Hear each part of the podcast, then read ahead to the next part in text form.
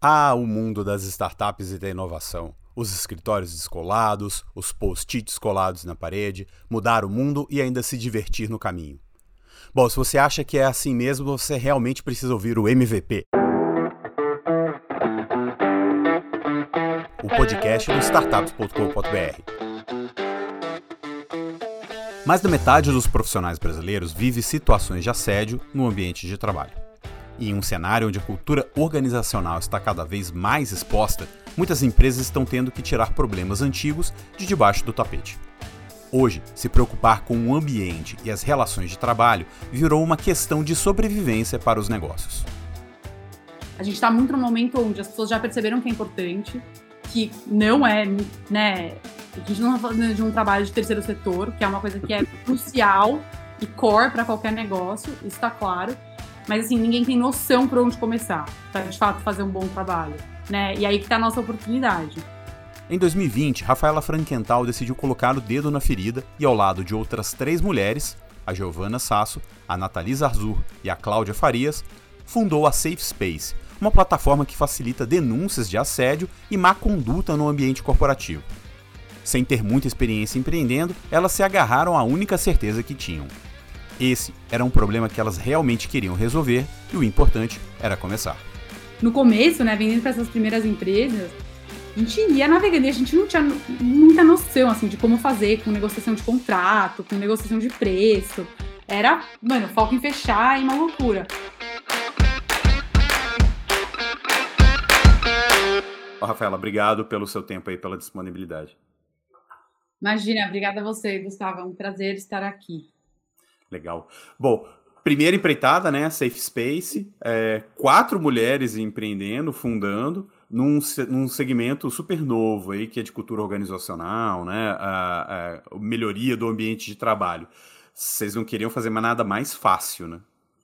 É, realmente é um, é um desafio enorme, Gustavo, mas é justamente isso que, que nos motiva, né? A gente está endereçando um problema que a gente, infelizmente, né, já passou, já teve experiências ruins no ambiente de trabalho, entende a dificuldade que as empresas têm de lidar com essas questões de comportamento, né? E a gente acha que é, que é possível resolver, né? Que a tecnologia consegue ajudar a resolver e, e a gente quer fazer isso, né? A gente sabe que é um, um problema gigantesco que acontece no mundo todo e que está cada vez mais relevante. É, e a gente entrou nisso muito, muito movida pelo desafio, assim.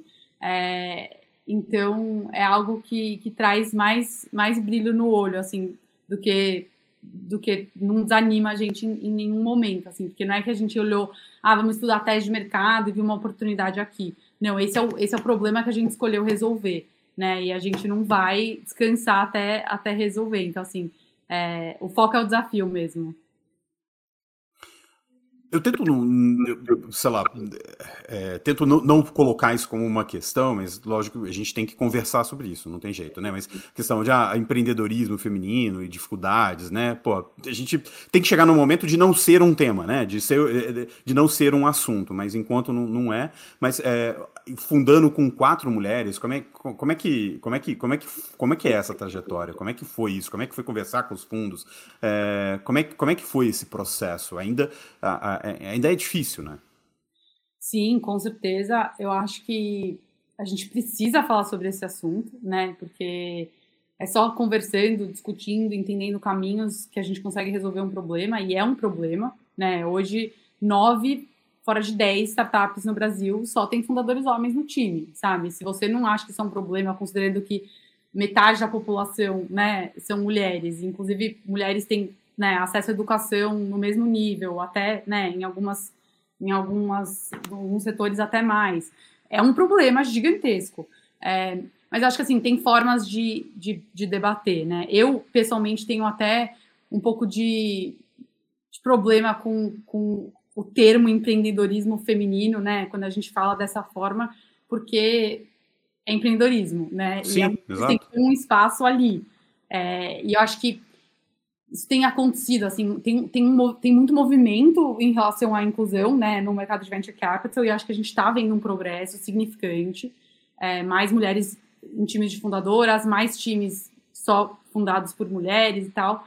mas é, ainda tem muito essa divisão, né, de entender que ah, a gente vai incluir as mulheres, então a gente vai separar um fundo, né, espe especial só para mulheres, ou então a gente vai, e aí assim, né, é sempre um montante de dinheiro menor, é sempre uma tese mais restrita, então assim, não é bem isso, não é bem por aí, né, a gente tem que entender como a gente vai incluir as mulheres no, no topo, onde a inovação está de fato acontecendo, né, no, a gente quer fazer parte do, do fundo principal, né, não, não do plano B, então eu acho que é, tem um movimento acontecendo, mas acho que assim, é um caminho longo até a gente chegar num, num plano realmente equitativo, assim, dentro de oportunidade, dentro desse mundo de venture capital. É, no nosso caso, a gente é, passou por um processo de, de fundraising que foi super bem sucedido, né? Então, a gente levantou dinheiro com a Maya Capital, que é um dos melhores fundos de venture capital early stage da América Latina. É, não por coincidência, as duas partners são mulheres, né? É, acho que a gente tem que reconhecer esse ponto também. Elas entenderam a nossa visão, é, entendem muito bem o problema e, e a gente né, teve maior fit com elas, não, não foi à toa, né? É, mas a gente também teve apoio de investidores anjo super renomados, né? Ex-empreendedores, pessoas do mercado que investem em outras, muitas startups.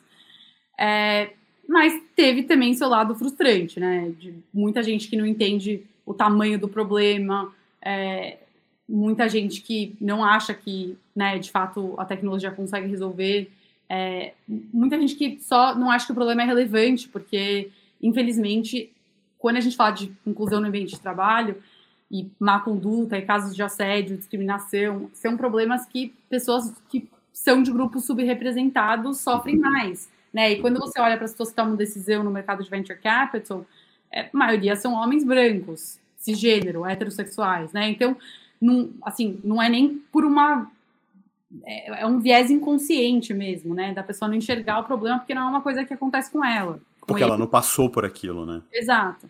É, tanto quanto, né? Claro que problemas de má conduta acontecem com todo mundo, mas para entender né, a, a, urgência do problema.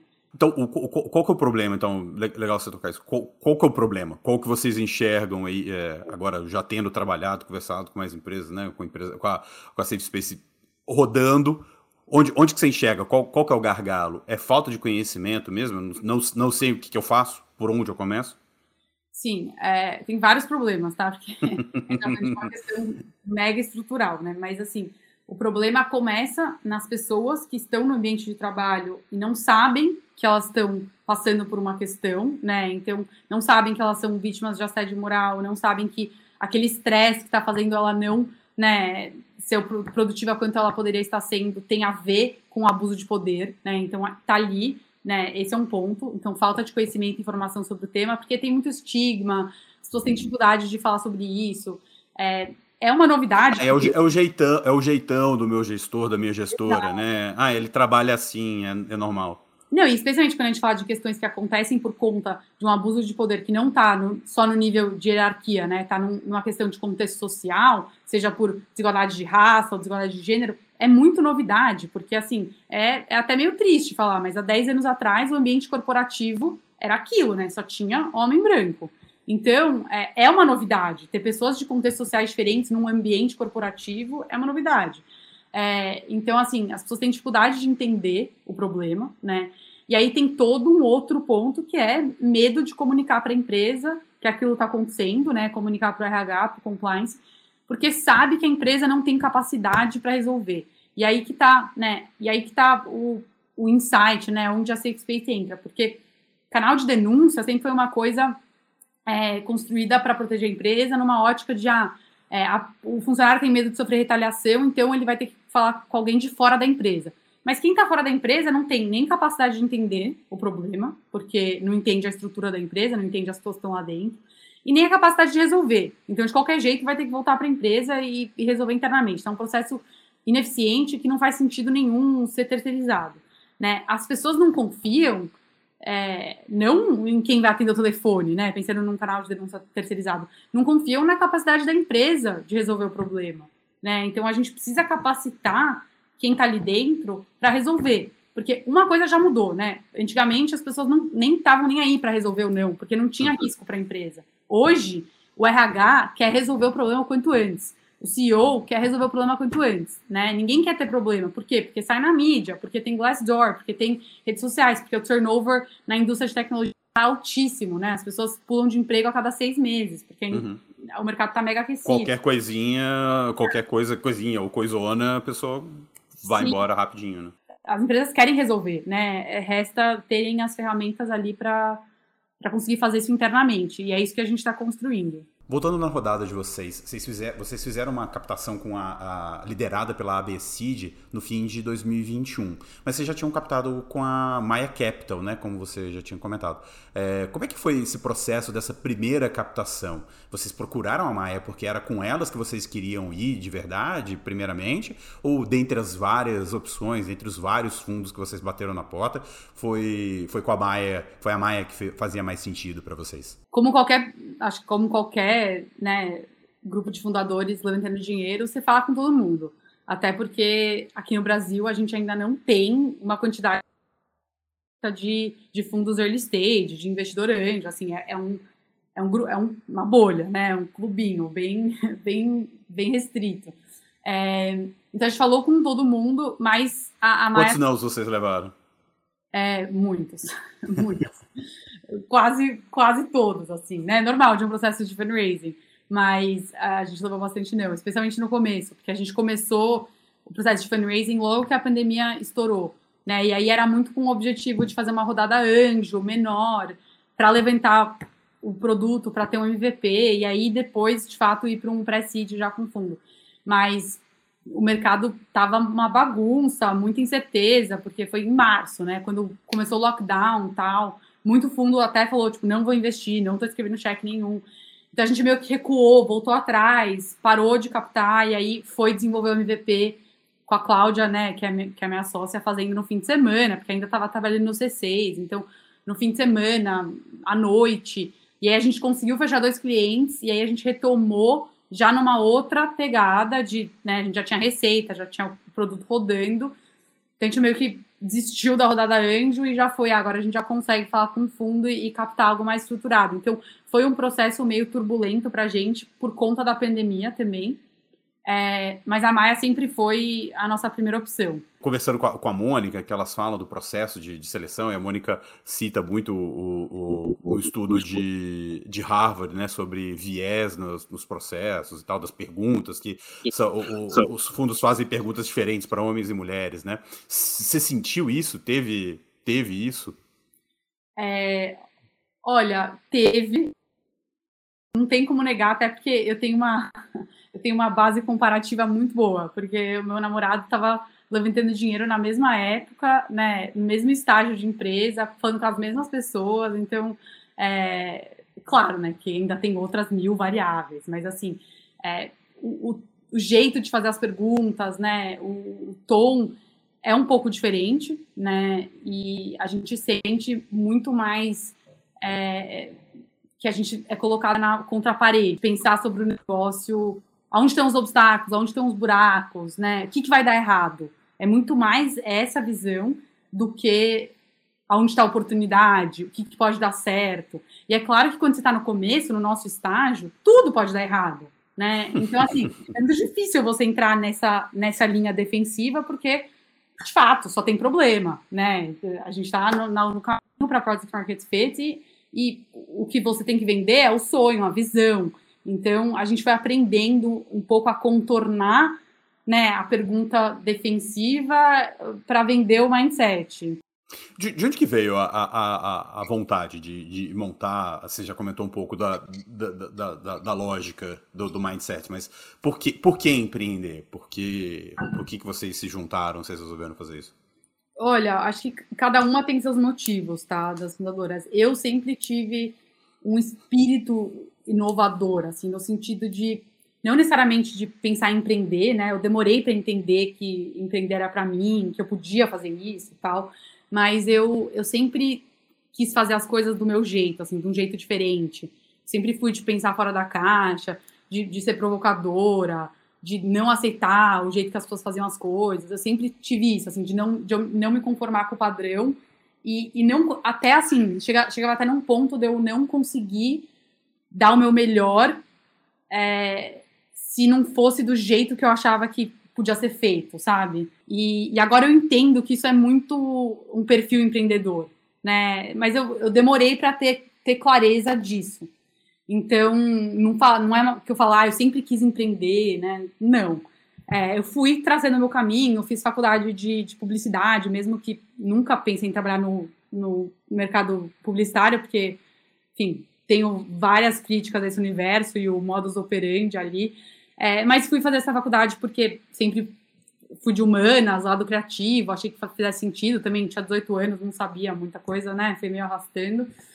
Eventualmente comecei a trabalhar numa startup early stage, aí que eu entendi um pouco como era o mundo, gostei, porque mesmo jovem tinha autonomia, e aí eu comecei a entender que era meio isso, né, que eu, que eu gostava, do desafio, do tentativa e erro, de não saber o que vai acontecer amanhã, de poder ah. testar coisas novas. E aí, assim, em paralelo, eu sempre tive vontade de trabalhar com alguma coisa relacionada a feminismo, alguma coisa que tivesse um impacto social importante para o mundo. Né? Eu sei que é meio clichê, mas era isso, né? Eu sinto que da, da minha posição social de privilégio é quase que um dever fazer isso, então eu sempre tive muita vontade, mas aí não casava muito essas duas coisas, porque é, quando você pensa em impacto social, em qualquer coisa relacionada ao feminismo, você já entra, né, ou setor público ou terceiro setor, e não é, é longe do ritmo que, que eu preciso para me sentir motivada no trabalho. E aí eu fui fazer mestrado, né, fiz estudos de gênero, fiz pesquisa sobre assédio sexual, e aí eu comecei a entender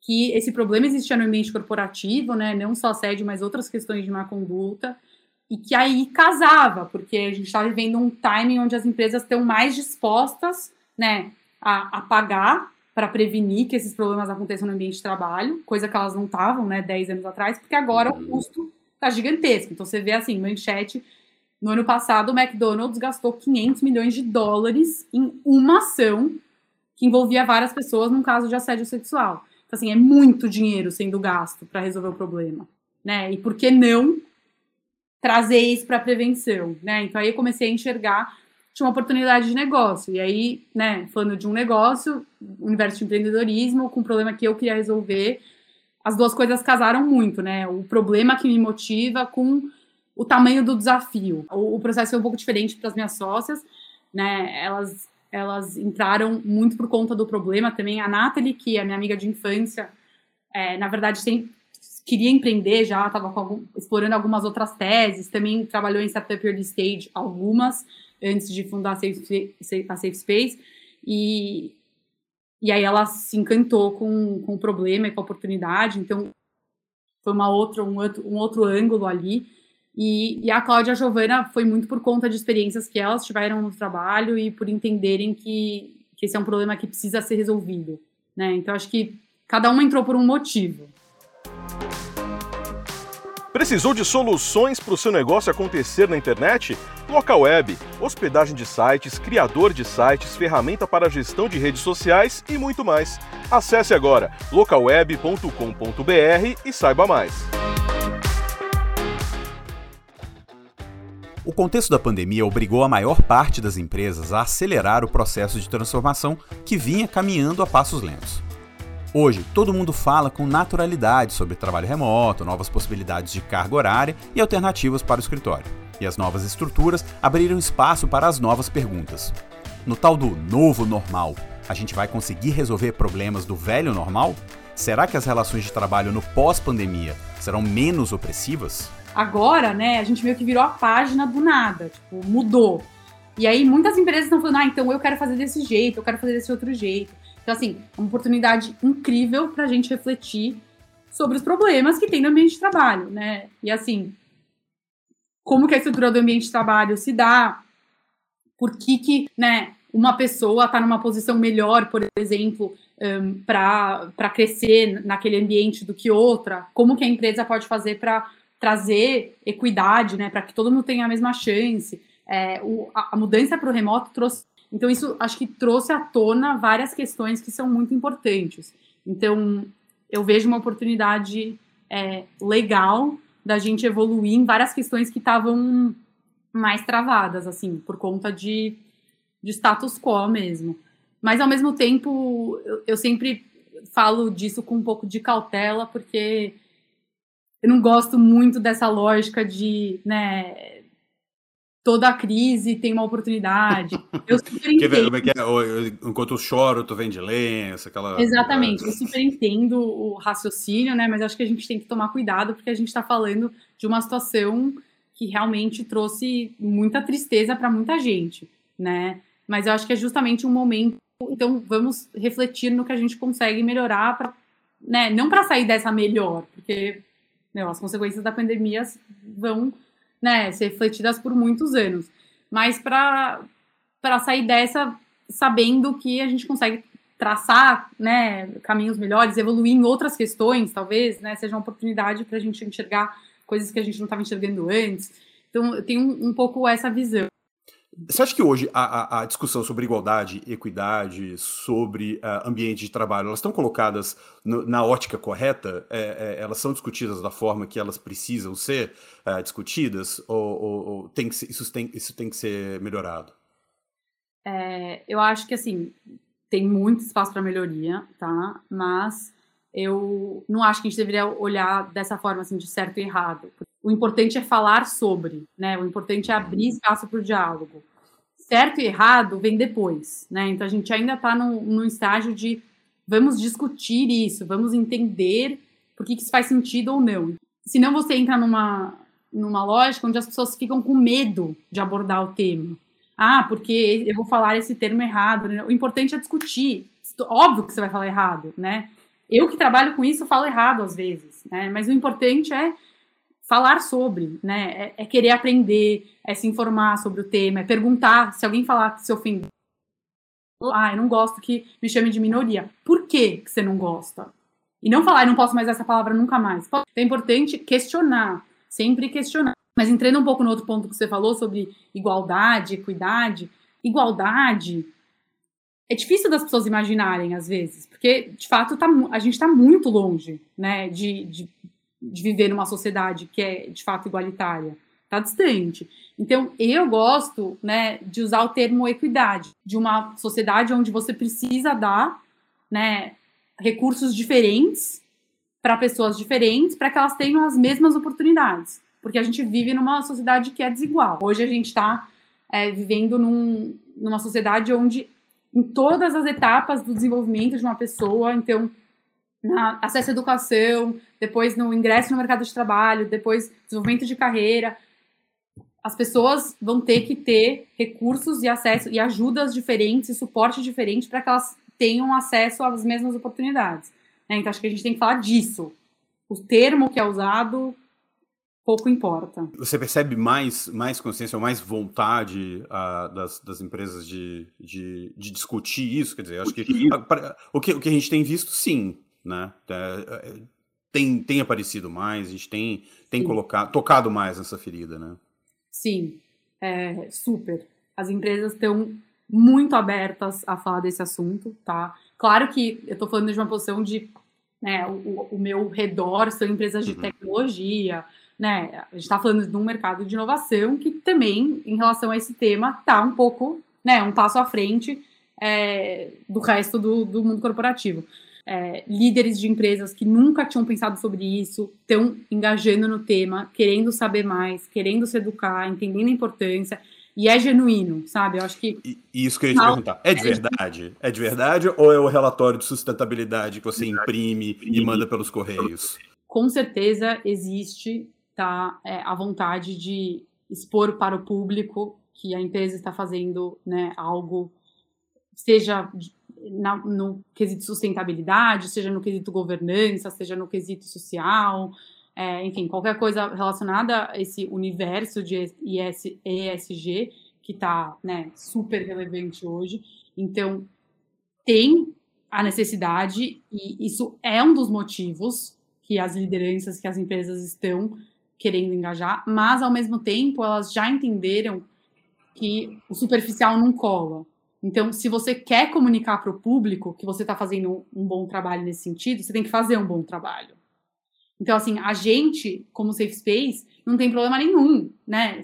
Se a empresa, inclusive, a gente construiu toda, toda a marca da Safe Space girando, girando em torno disso, né? Se a empresa faz um bom trabalho, oferece um espaço seguro para as pessoas se manifestarem, tem uma postura ativa em relação a problemas de má conduta, por que, que ela não pode se posicionar como um safe space para trabalhar, né? Por que não? Ela pode fazer isso, ela deve fazer isso, porque isso uhum. estimula outras empresas a fazerem a mesma coisa. Né? Isso motiva outras empresas que não sabem por onde começar a entender o caminho. Então, é para fazer isso, né? Mas o, o, trabalho interno tem que ser verdadeiro. Então, acho que é um pouco as duas coisas. Tem, óbvio, né? Também a gente não pode ser ingênuo em relação a isso. É, tem, óbvio, o, a necessidade de, de criar uma imagem positiva para o público, mas o público hoje em dia tem acesso, né? Você não consegue enganar mais. A cultura das empresas hoje em dia é transparente. Então, assim, você tem que fazer um bom trabalho para poder comunicar para o público. É como, como você falou, é, é, é, a máscara cai rápido, né? Se não, se não faz de verdade, se não é de verdade, é, o, o, negócio vem, vem à tona, né? Exatamente. Também porque a gente fala muito sobre isso na, na Safe Space. É, o, o discurso tem que ser positivo, né? É, mas não é perfeito. Então, não é que a empresa não, não pode simplesmente falar agora, né? O meu ambiente é, é, livre de qualquer problema de má conduta, aqui é um ambiente diverso inclusivo, ponto final. Não existe isso, né? É um processo de construção contínua. Problemas existem em todos os lugares. Não existe cheguei na diversidade e inclusão, né? O tópico. Nirvana, né? Tô aqui. Dá para ser mais diverso e sempre dá para ser mais inclusivo. Então, assim, o ponto é ter uma postura ativa para resolver o problema, saber que existe, né? Fazer de tudo ali para, de fato, integrar questões de diversidade e inclusão no core da estratégia do negócio. Então, isso que é importante, isso que a empresa tem que comunicar de uma forma verdadeira, sabe? Porque o superficial, do tipo, ah, eu tenho um selo e coloquei aqui. Isso hoje em dia é muito fácil de, de desconstruir. É como você falou, a máscara cai muito rápido. Hoje tem rede social, Twitter, Glassdoor, pessoas conversam, não, não tem mais jeito, assim. Então, é, o, o, se você quer vender a sua empresa como um ambiente seguro e inclusivo, você tem que, de fato, construir um ambiente seguro e inclusivo. Isso é o único jeito. Tem que vir de cima? Como é que, como é, que é? Quem que vocês conversam? Quem que compra a Safe Space? Quem que, vocês têm, quem, que, quem, quem que a empresa tem que convencer para fazer isso? Olha, é... o, o, o tom, né? A gente fala em inglês tem o termo, né? Tone at the top. O, o tom é muito importante da liderança. É, ter o aval da liderança para usar uma ferramenta como, como a da Safe Space é muito importante porque ajuda a construir confiança, né? É, mas não é sempre necessário. A gente vende para o RH ou para o compliance, né? Ou para ambos, depende é, um pouco da estrutura da empresa. É, com uma influência grande também do, do jurídico, porque querendo ou não, ter uma solução de canal de escuta que funciona ajuda a mitigar risco de processo trabalhista, né, e riscos jurídicos em geral. Então, o jurídico tem um peso grande ali no processo de decisão. Mas, é, para além da decisão de implementação, é muito importante ter o, o aval da liderança é, na hora de implementar, na hora de vender internamente a solução, porque as pessoas confiam quando elas veem né, o líder falando: olha, para usar, é, a gente quer resolver os problemas, a gente quer saber como construir um ambiente de trabalho mais inclusivo. E a gente está vendo isso cada vez mais, assim.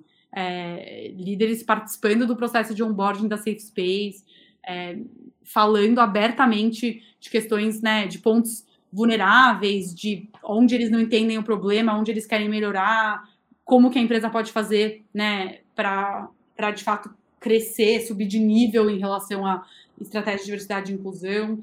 Então, tem sido super positivo esse ponto. E como que vocês conseguiram os dois primeiros clientes com um produto novo e no meio da pandemia? Como é que, como é que foi isso?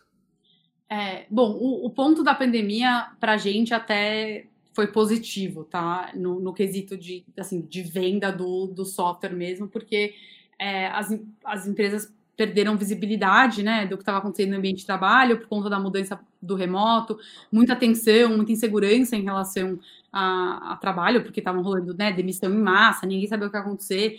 Então, assim, problemas começaram a surgir com mais frequência, é, a demanda por uma solução de canal de escuta cresceu. Então, assim, nesse sentido foi positivo. Claro que tem toda a outra parte, né, da dificuldade de vender no remoto no começo, porque hoje em dia ficou a gente nem acho que a gente nem vai voltar a fazer reunião de vendas presencial, né? Mas assim, no começo é, era uma novidade.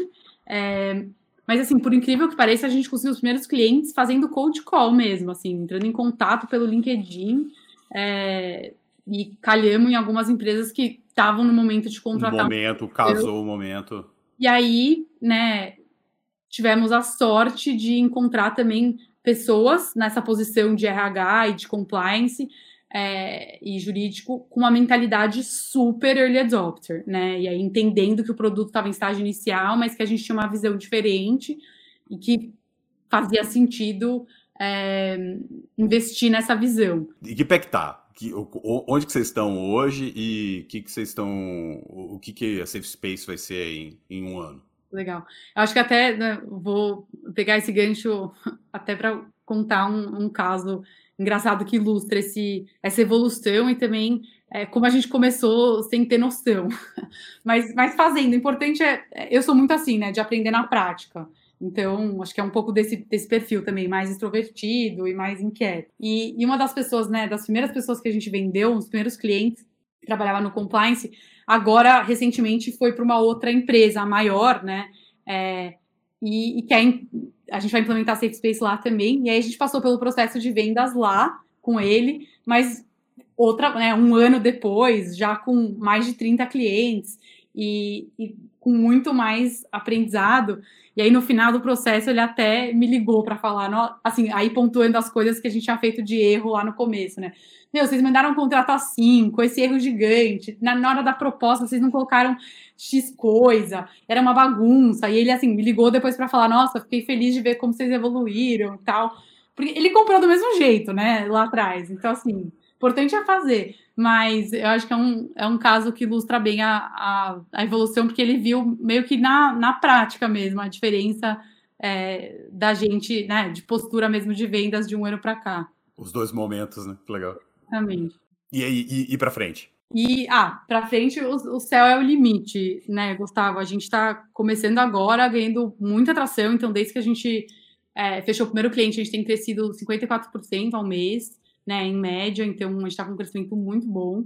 É, fechando cada vez mais empresas maiores, né, dando mais credibilidade no mercado. E a gente entende que o, o canal de escuta é só um primeiro passo, né, que é um, a gente está resolvendo um problema muito grande é, e que a gente precisa olhar muito para a prevenção, né? O canal ele funciona depois que o problema já aconteceu e ele capacita empresas para resolver da forma mais rápida e eficiente possível, né?